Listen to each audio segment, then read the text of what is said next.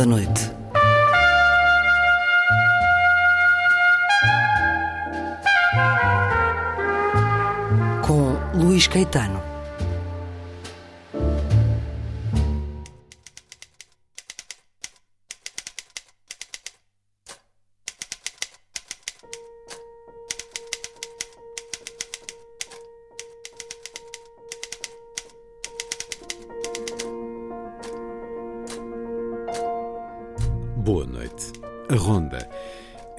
Em território desconhecido, de inquietação e deslumbre, o dos sonhos. Feitos palavra e imagem por Ana Marques Gastão, no livro Oníricas, poesia publicada pela Assírio e Alvim, livro que surge ao fim de 25 anos de escrita publicada, um percurso feito não só de poesia, mas também de ficção narrativa, ensaio e jornalismo cultural, que já se fez livro também e que é património, legado ao futuro, à memória.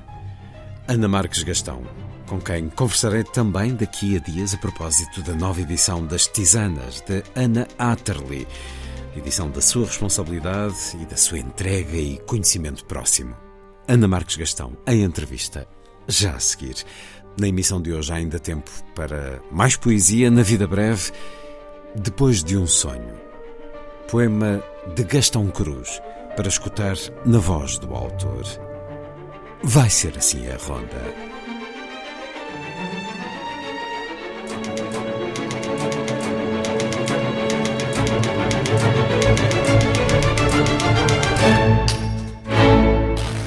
Música a começar. Après un rêve, uma das três melodias opus 7 de Gabriel Fauré, na interpretação do Brodsky Quartet.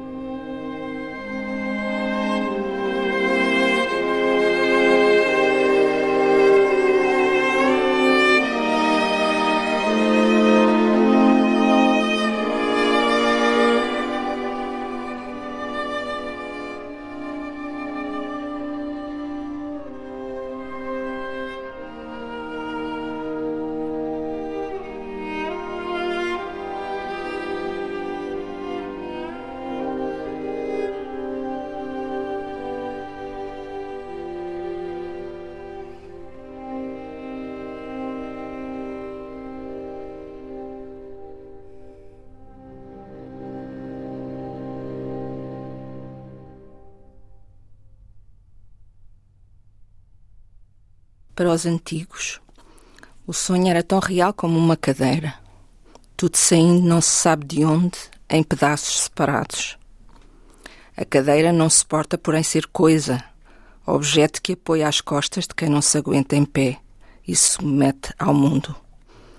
É matéria viva, apesar de ninguém a ver assim. Pertence também por isso ao espaço do sonho, lugar tão verídico quanto a realidade, aonde desejamos ir sem habitação, cama, mesa, sem companhia. Quem sabe não moramos em naves estelares que ao flutuar caem como maçãs de Newton e em sonhos se tornam cadeiras redondas com casca, polpa, aroma a rosa doce e a ácido málico. A Cadeira de Newton, um poema de Ana Marques Gastão, que está no livro Oníricas, publicado pela Assírio e Alvim. Ana Marques Gastão, poeta, ensaísta, ficcionista, investigadora, coordena esse bastião da nossa cultura que é Colóquio Letras da Fundação Carlos de Gulbenkian. 25 anos de escrita publicada. Ana Marques Gastão, que é também um nome que durante duas décadas, pelo menos, lemos com regularidade nas páginas de cultura do Diário de Notícias, muitos testemunhos, eh, muitos momentos eh, da nossa cultura, eh, do mundo literário em particular, passaram por essas páginas pelas suas mãos. Ana Marques Gastão, bem-vinda à Antena 2.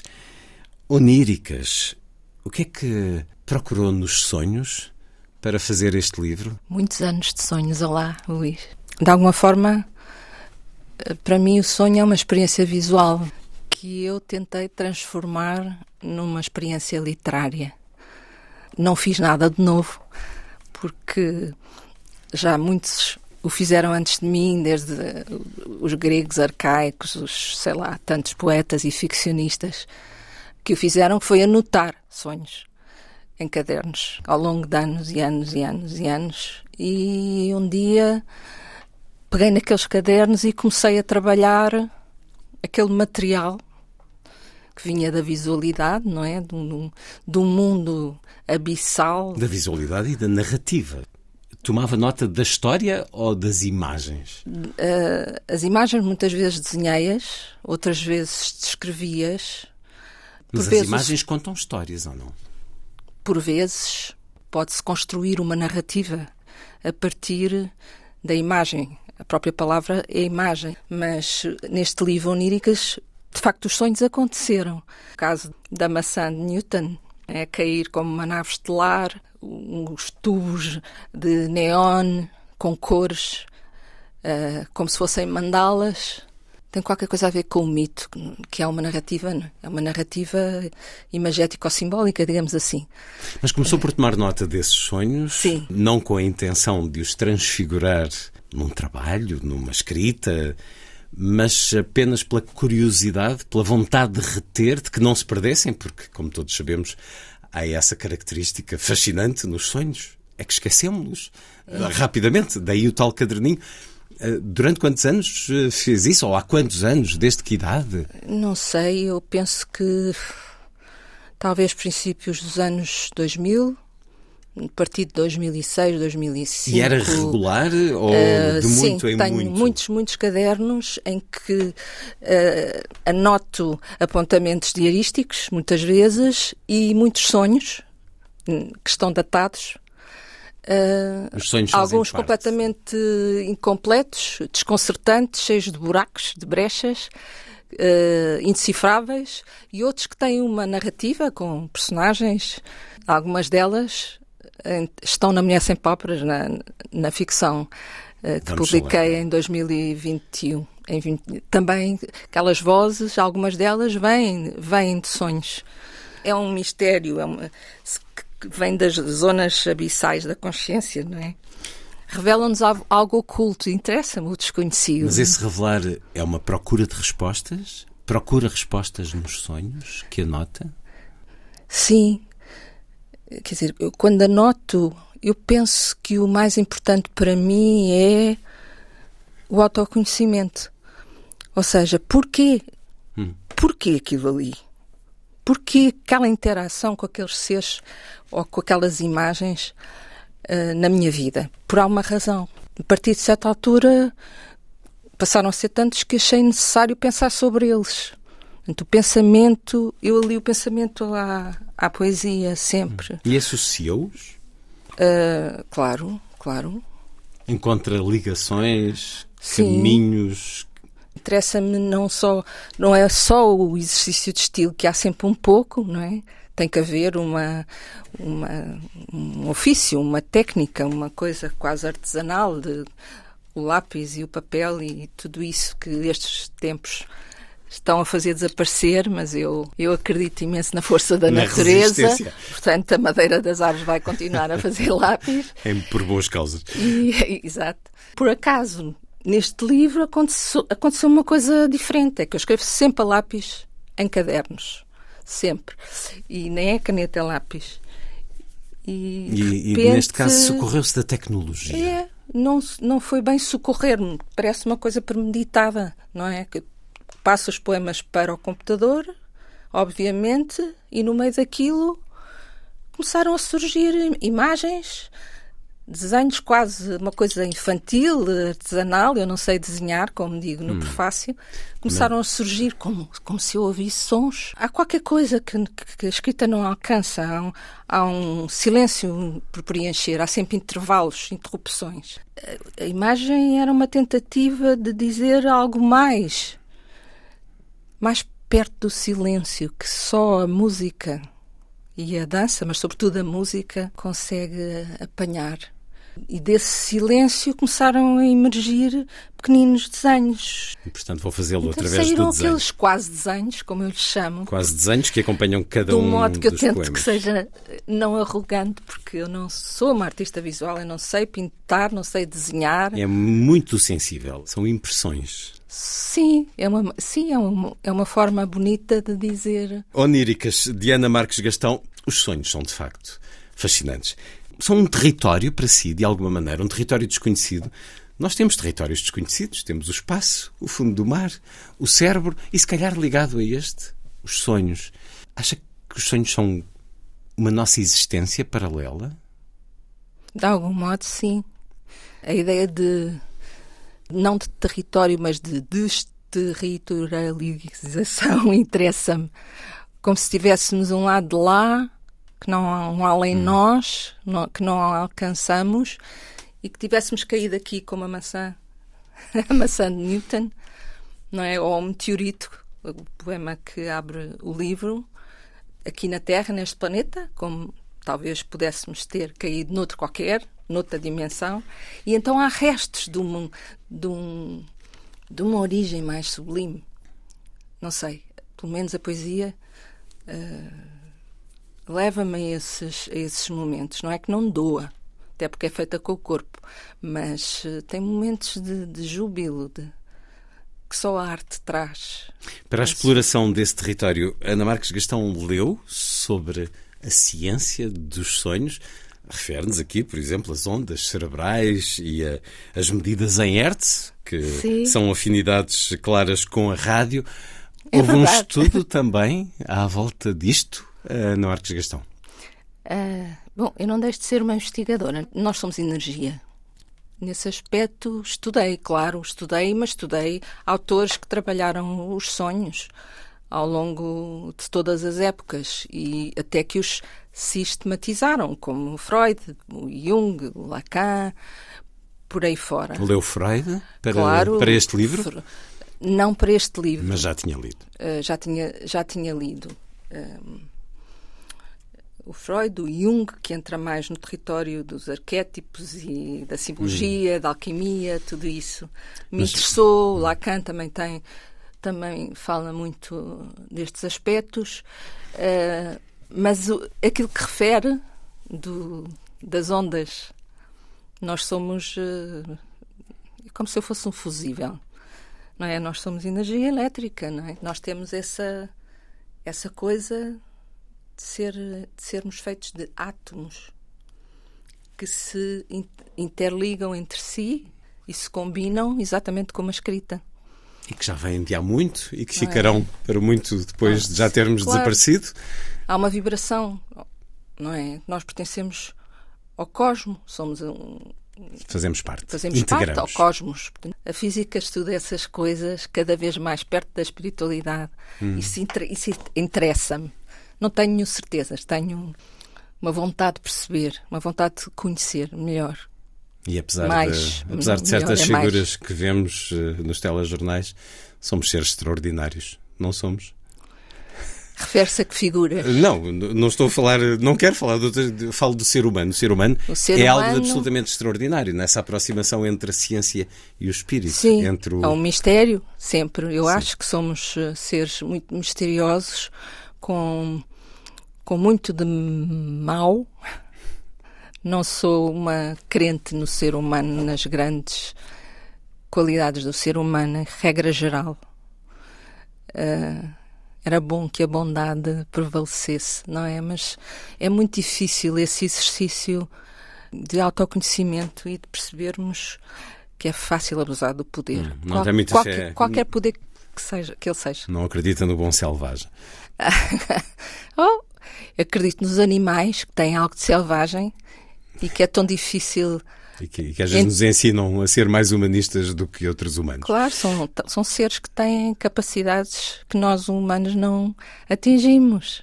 É uma relação única que se pode ter com um cão ou um gato, sobretudo com um cão. Eu tenho um cão. Ah, eu tenho um gato, por isso vamos...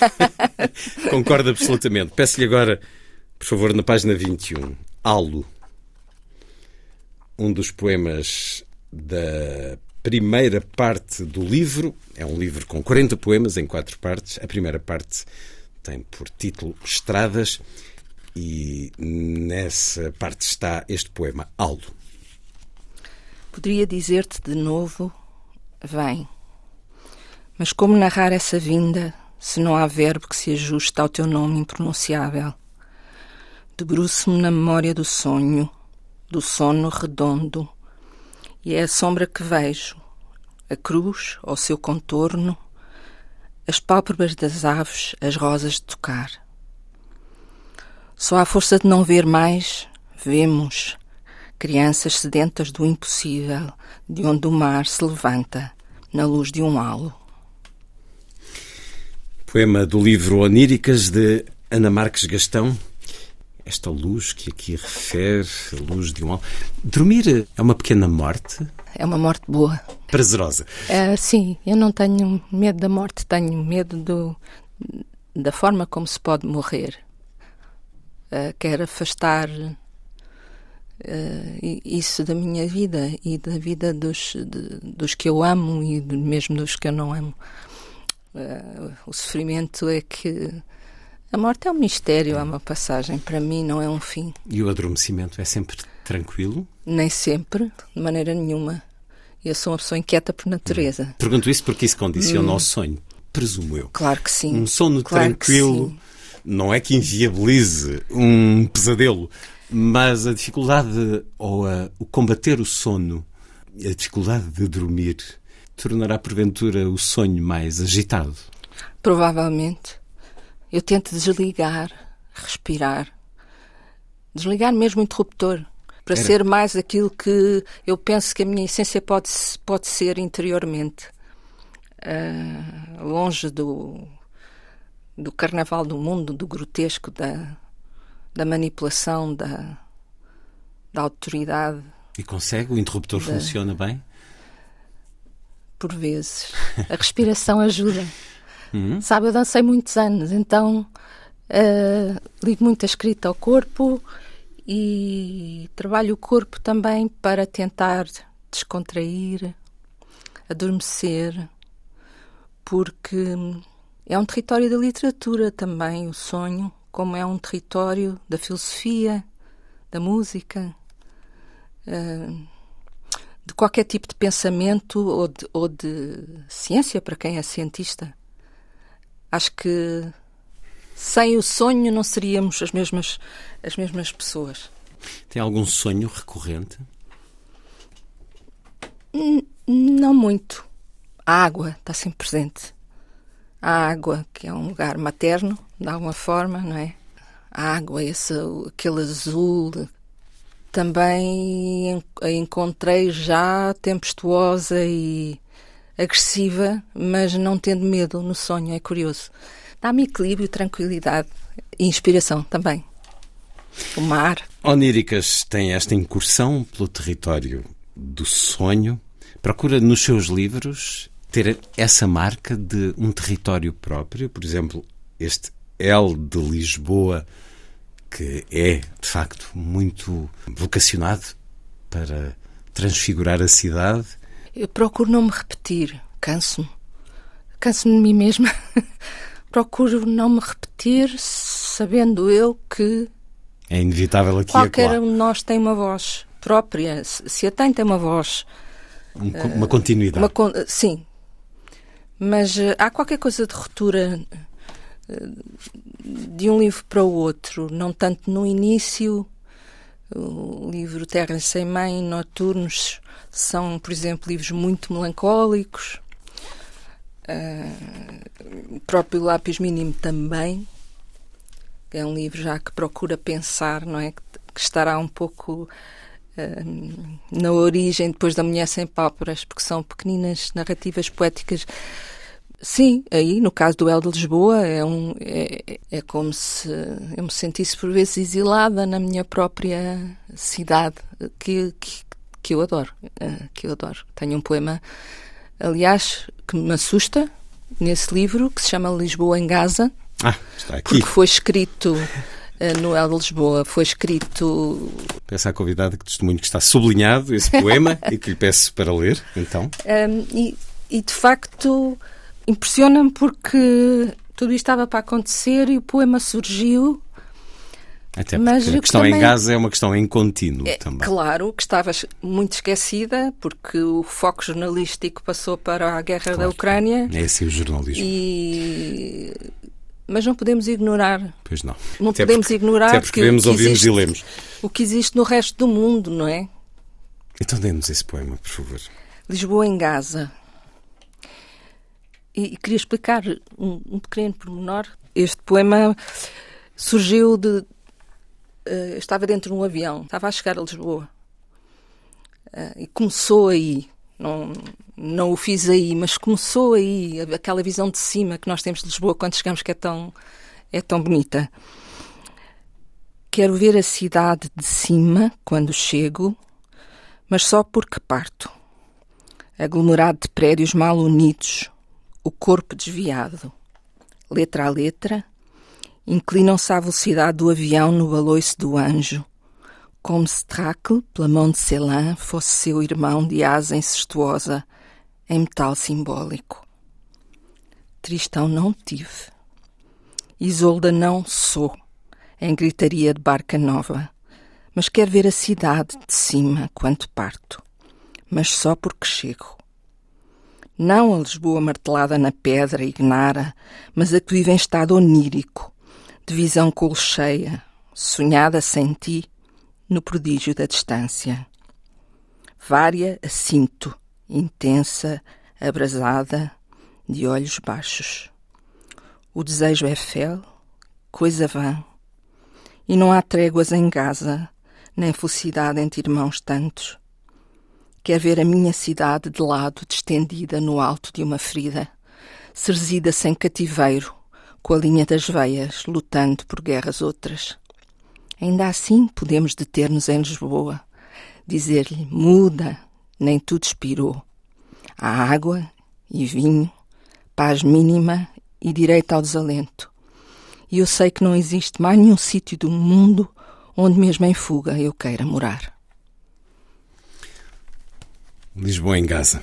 Poema do livro El de Lisboa, de Ana Marques Gastão, prévio em termos de poesia a este. Oníricas, eh, também com a chancela Assírio Alvim, Uh, não prévio em termos da escrita, porque A Mulher Sem Pálpebras, uma edição Book Builders, uh, foi publicada em 2021 e recebeu em 2022 o prémio de melhor livro de ficção, prémio Autores da Sociedade Portuguesa de Autores. E sendo dois livros uh, sucessivos, há muito diálogo entre Oníricas e A Mulher Sem Pálpebras. Ana Marques Gastão, deixe-me ler aqui um bocadinho de A Mulher Sem Pálpebras. Naquele dia a fratura havia sido na costela, mas com desejo de queda livre. Caí em terra de oliveiras, levada pelo jogar de uma avó com talibi. Deixei-me cair nas mãos deles, sem me saber defender dos homens de aço que não quis ver nus. Ia para um fim de semana de sossego, pensava eu. A porta tinha o número 11, não a minha. Bati, e afinal eram três em vez de uma, cada uma com o seu número. 11, 36 e 72. Era um sonho que tinha um corredor escuro e um quarto branco, onde me abriguei. Um dia será um poema. Agora não, porque eles estão dentro de um texto impossível, talhado na pedra, pedra rolante. É cedo e perigoso. Contei-o numa carta a uma amiga que não me respondeu. Andei anos a tentar perceber porquê. É o sonho, também aqui na Mulher Sem Pálpebras. Há diálogos? Aqui? É verdade. Luís nem me lembrava. De facto, a escrita também tem esse lado misterioso, esquecemos do que escrevemos. Uh, mas esse sonho existiu, de facto. E passou o poema? Como se diz na, no e texto? E esse poema acabou por não ser escrito. Talvez esteja aí, dentro da ficção. E é uma ficção muito poética também. Sim, é uma ficção híbrida, penso hum. eu. Cruza poesia, narrativa, teatro. Uh, tem um lado coreográfico muito forte também. Quando referia o contexto de como o poema é Lisboa em Gaza nasceu num avião que prepara a sua aterragem, sonha muitas vezes acordada? Ai, ando há uns anos a tentar não o fazer. porque tem algum tipo de consequências? Não, porque o desejo é perigoso. O hum. sonho está muito próximo do desejo. Então, e, e, e é... o sonho também está próximo da poesia, não é?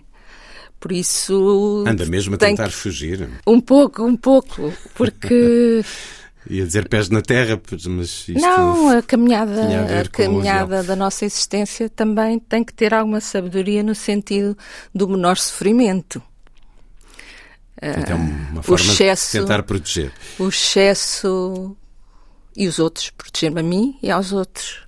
Uh, eu sou, sou excessiva por natureza e tentei trabalhar isso. As escritas dão-me imenso. A arte faz-se com, com muito excesso, claro intensidade, sobretudo. É impossível. Não Ou é? então não era arte. Agora vou-lhe pedir o poema da página 31, uma clara homenagem, uh, homenagem, enfim, evocação de Hildegarda von Bingen, o Mel de Hildegarda. Dê-nos esse poema na sua voz, por favor. Também é uma homenagem, sim, claro que é. É uma figura extraordinária. Era um tempo de antes a psicanálise não havia chegado ao século XI, mas Hildegarda deu-lhes um nome. Ilusões chamou-lhes, pensamentos repetidos, recorrentes, desejos de que não nos conseguimos livrar.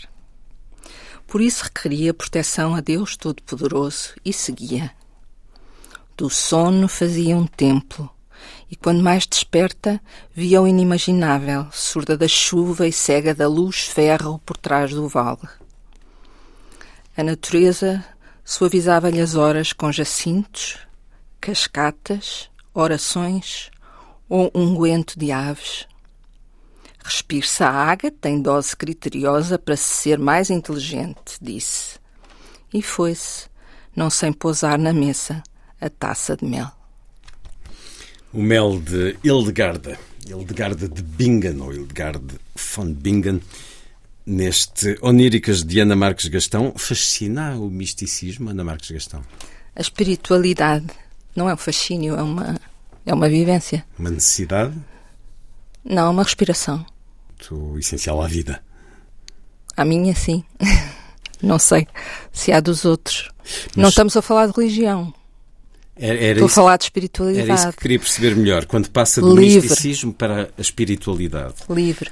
Livre, uma espiritualidade livre, portanto, sem intermediários, é isso? O mais possível. Eu Mas... cresci, fui educada na religião católica, claro, como quase todos nós aqui em Portugal, não é?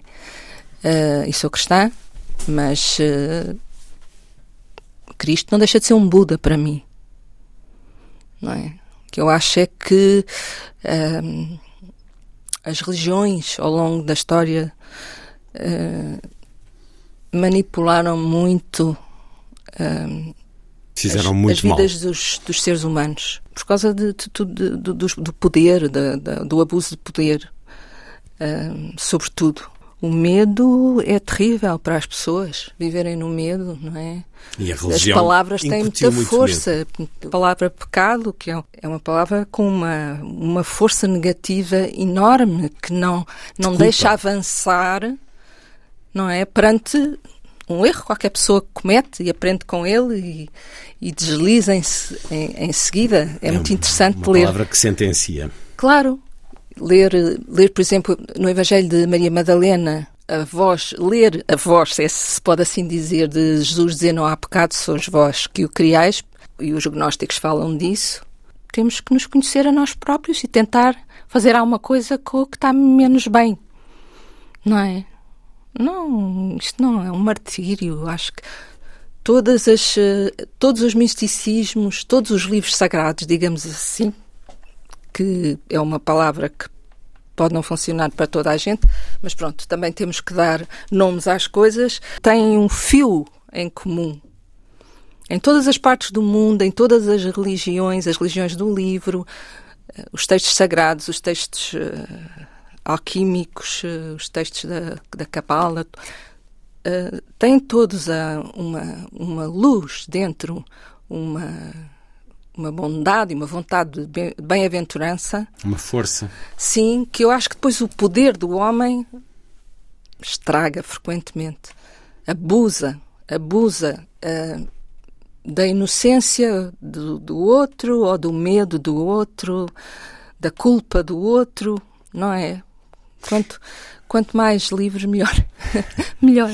Ana Marques Gastão, tenho estado a pedir-lhe ditatorialmente a leitura de poemas. Uh, gostava que nos desse agora um da sua escolha, por favor. Mas não é ditatorialmente, é gentilmente.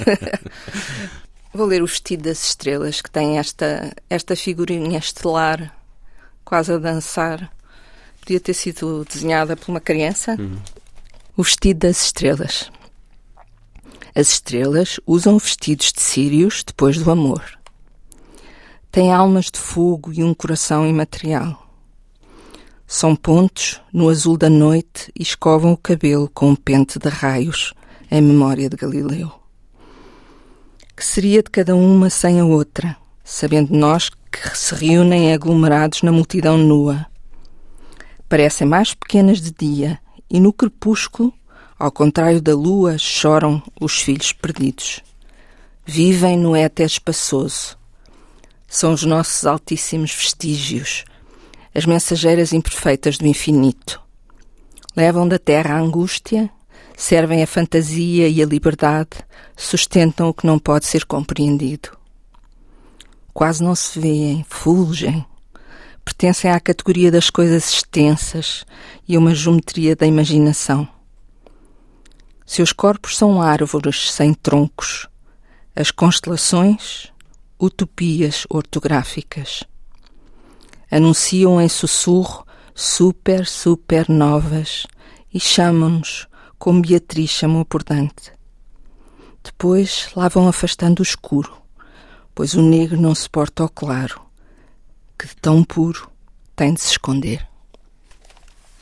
O vestido das estrelas poema do livro Oníricas de Ana Marques Gastão, a edição Assírio Alvim.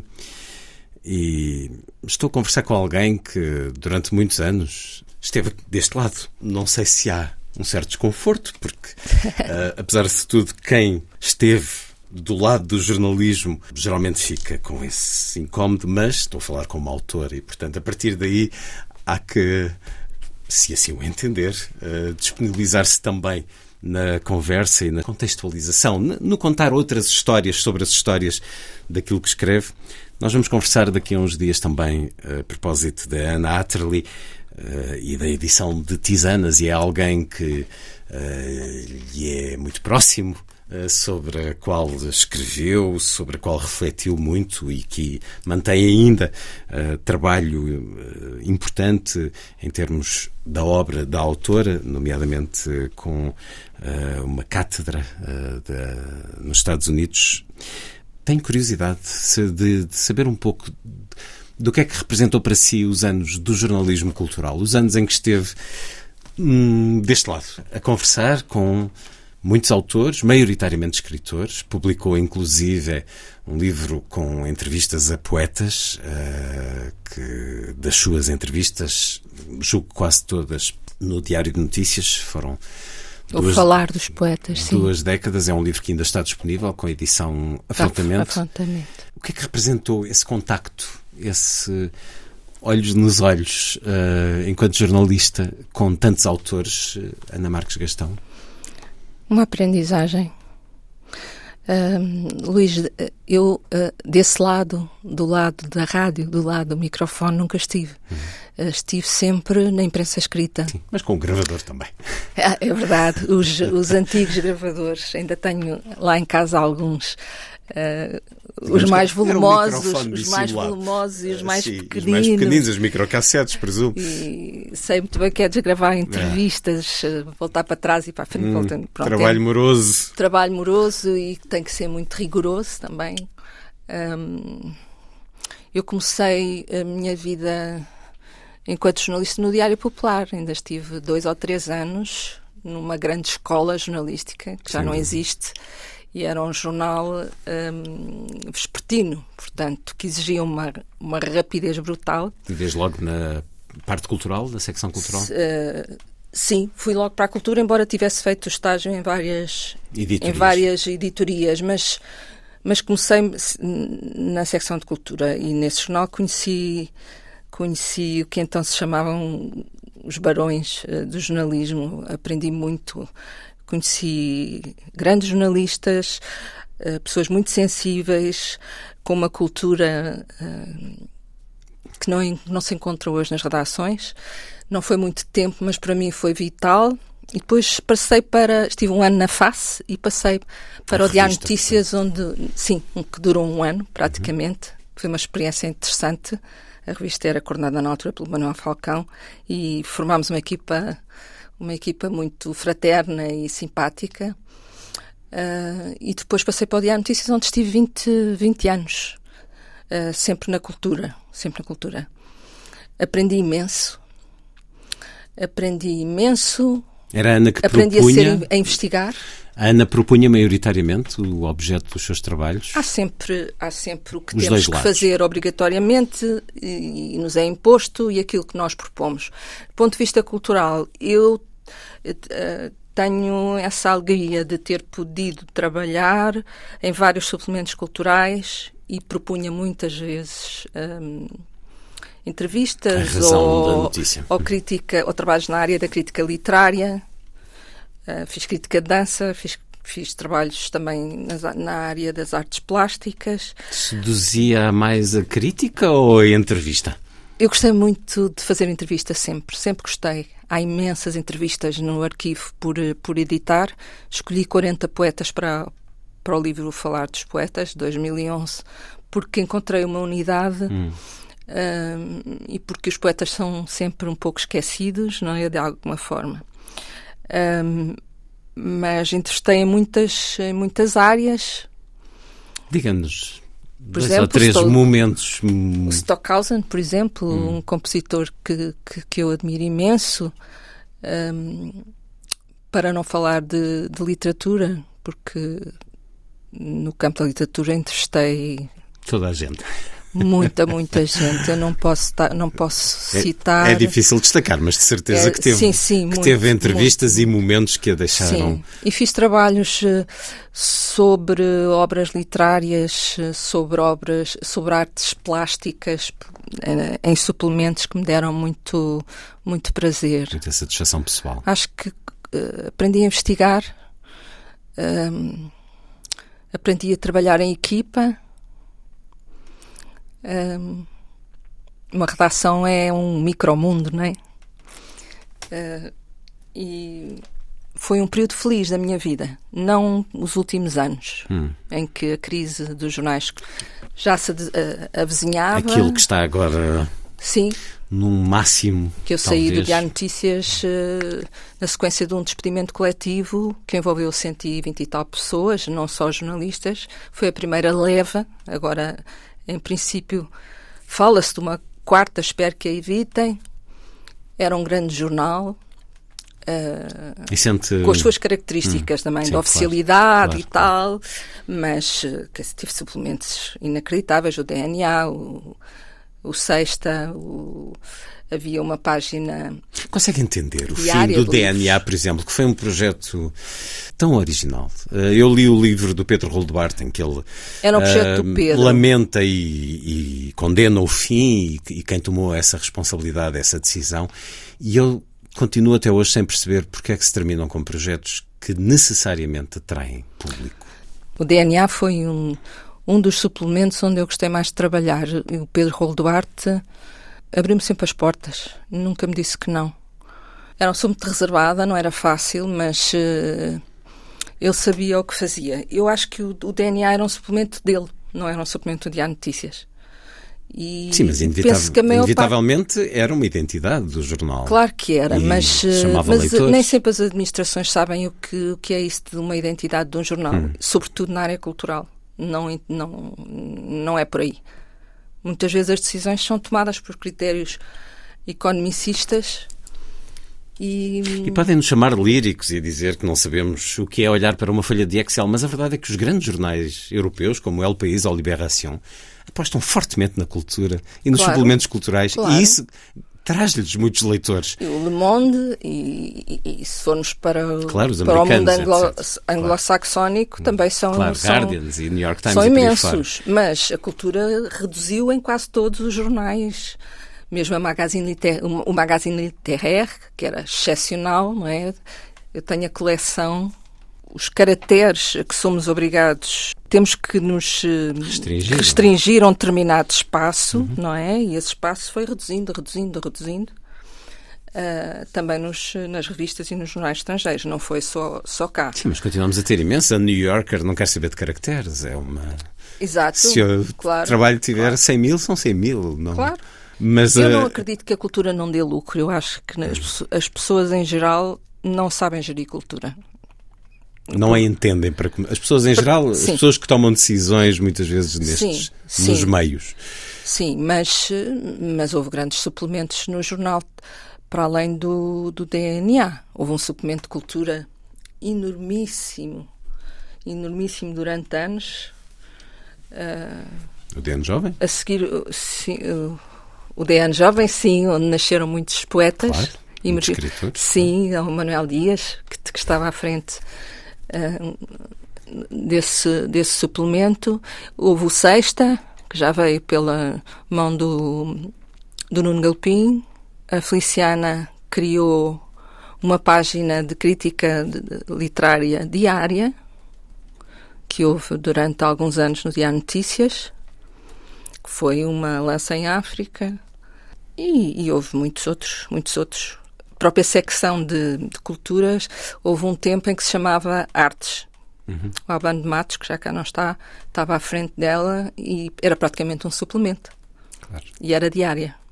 Claro que, entretanto, apareceu essa, essa maravilha que é ao mesmo tempo muito uh, destrutiva e inviabilizadora do papel, que é a internet, uh, mas apesar de tudo, e olhando exemplos mundo fora é possível apostar num jornal com uma boa secção de cultura, um bom suplemento de cultura e há casos e, e deviam, deviam atentar neles.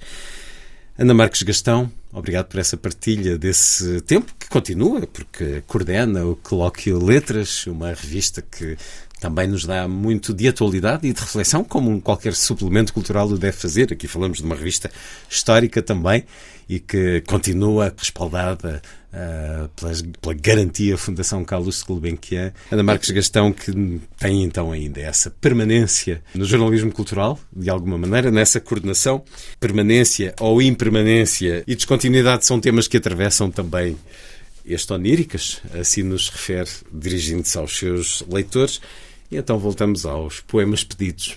Para concluir esta conversa, Ana Marques Gastão pedia-lhe da página 44-45 o poema Tronco. Vem. Primeiro o tronco, depois as mãos, os pés, os ombros, o rosto, como de um filho erguido e sempre amado. E agora os olhos de sal, vitral de ave, fecha-mos, torna-me informe, diz o meu nome, pede-me o que nem sei imaginar. Rouba-me o poema, a cinza, a neve, o pulso decepado, ou quem sabe se a cor, a dor de meus olhos mudos, alvoroçados. Leva-me, como se só tu existisses na intimidade dos lábios, no dorso de teu laço. Leva-me, leva-me numa nuvem nua e morta até o coração rebentar. Tronco. Está no livro Oníricas, de Ana Marques Gastão. A edição Assírio e Alvim, mais recente livro, pouco tempo antes, a ficção de A Mulher Sem Pálpebras, ficção tão atravessada pela poesia também. Nas ficções da Book Builders e que lhe mereceu o prémio de melhor livro de ficção da Sociedade Portuguesa de Autores, Ana Marques Gastão. Muito obrigado por ter vindo à Antena 2. Eu é que agradeço, Luís. E vamos conversar daqui a alguns dias sobre a Nathalie, celebrando-a também pela edição de Todas as Tisanas, também com a chancela Assírio e Alvim e com o seu trabalho de edição desse livro e de Pusfácio. Fica encontro marcado para daqui a alguns dias. Muito obrigado. Muito obrigada, Luís.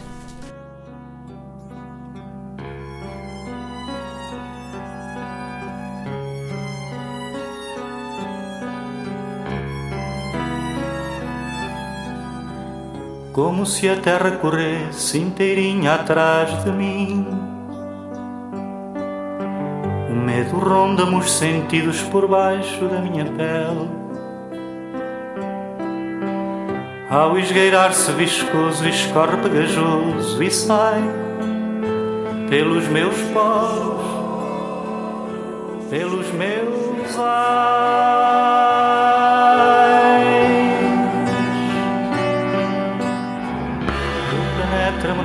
ossos ao derramar-se sedento. Nas entranhas sinuosas entre as vísceras mordendo. Salta e espalha-se no ar vai e volta delirante. Tão delirante. É como um sonho acordado esse vulto besuntado a revolver-se no lodo, a deslizar de uma larva, emergindo lá ao fundo. Tenho medo, oh medo, leva tudo, é teu, mas deixa-me.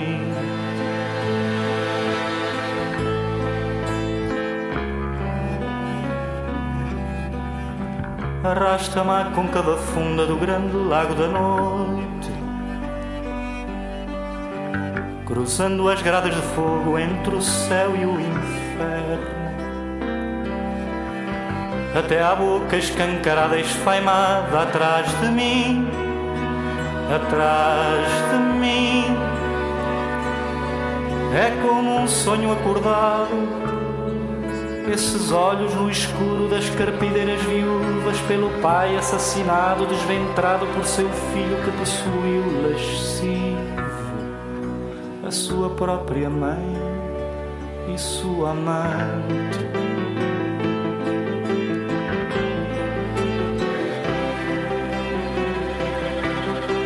Meu amor, quando eu morrer, oh linda, desta mais garrida saia.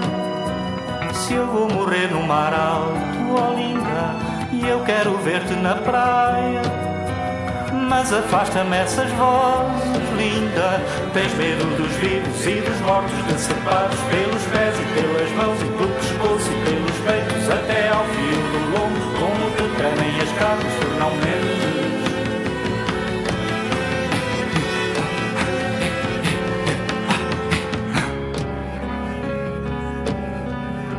Arrasta-me à côncava funda do grande lago da noite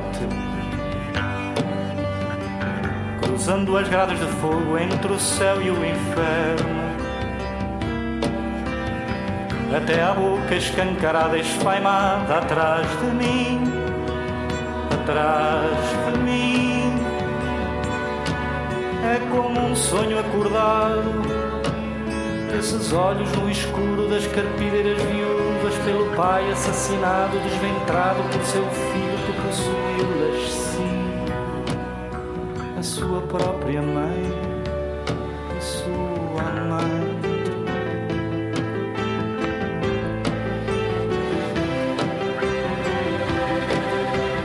Meu amor, quando eu morrer, oh linda, festa mais garrida saia se eu vou morrer no mar alto, oh linda, e eu quero ver-te na praia.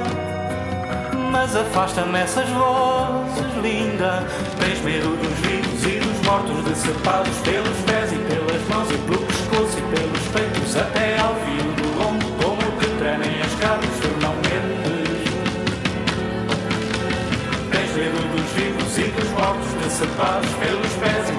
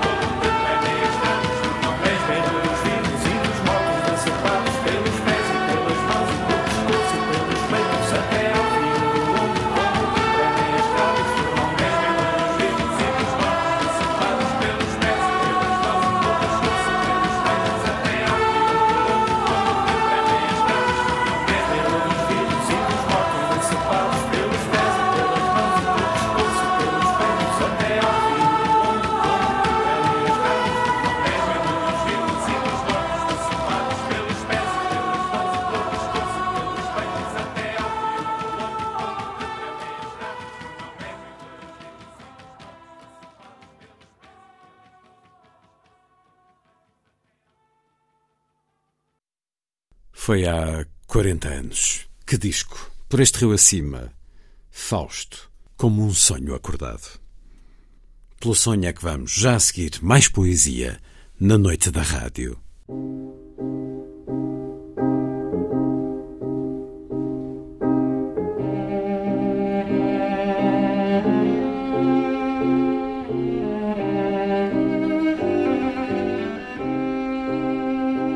A vida breve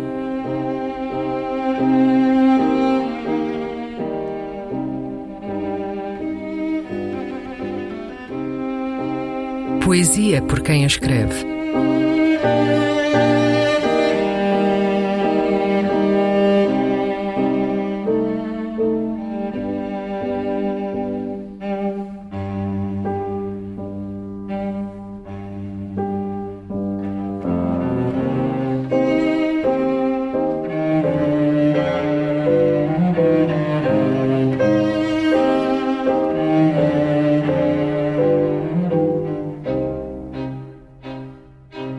Depois de um sonho, poema de Gastão Cruz.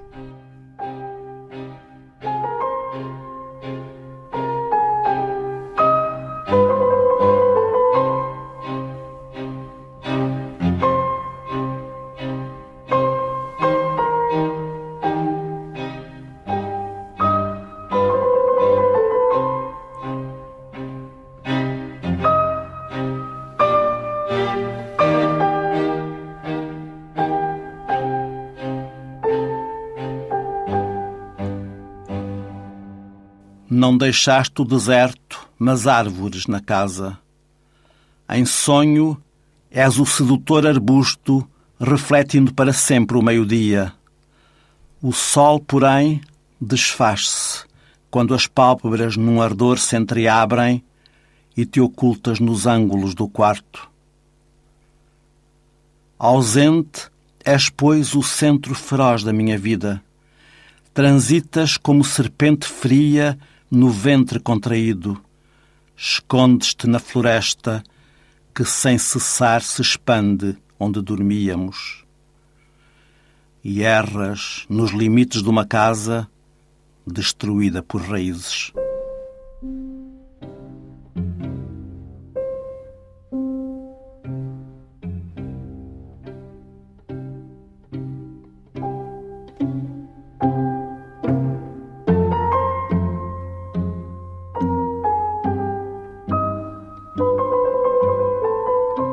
A Vida Breve. Um programa de Luís Caetano.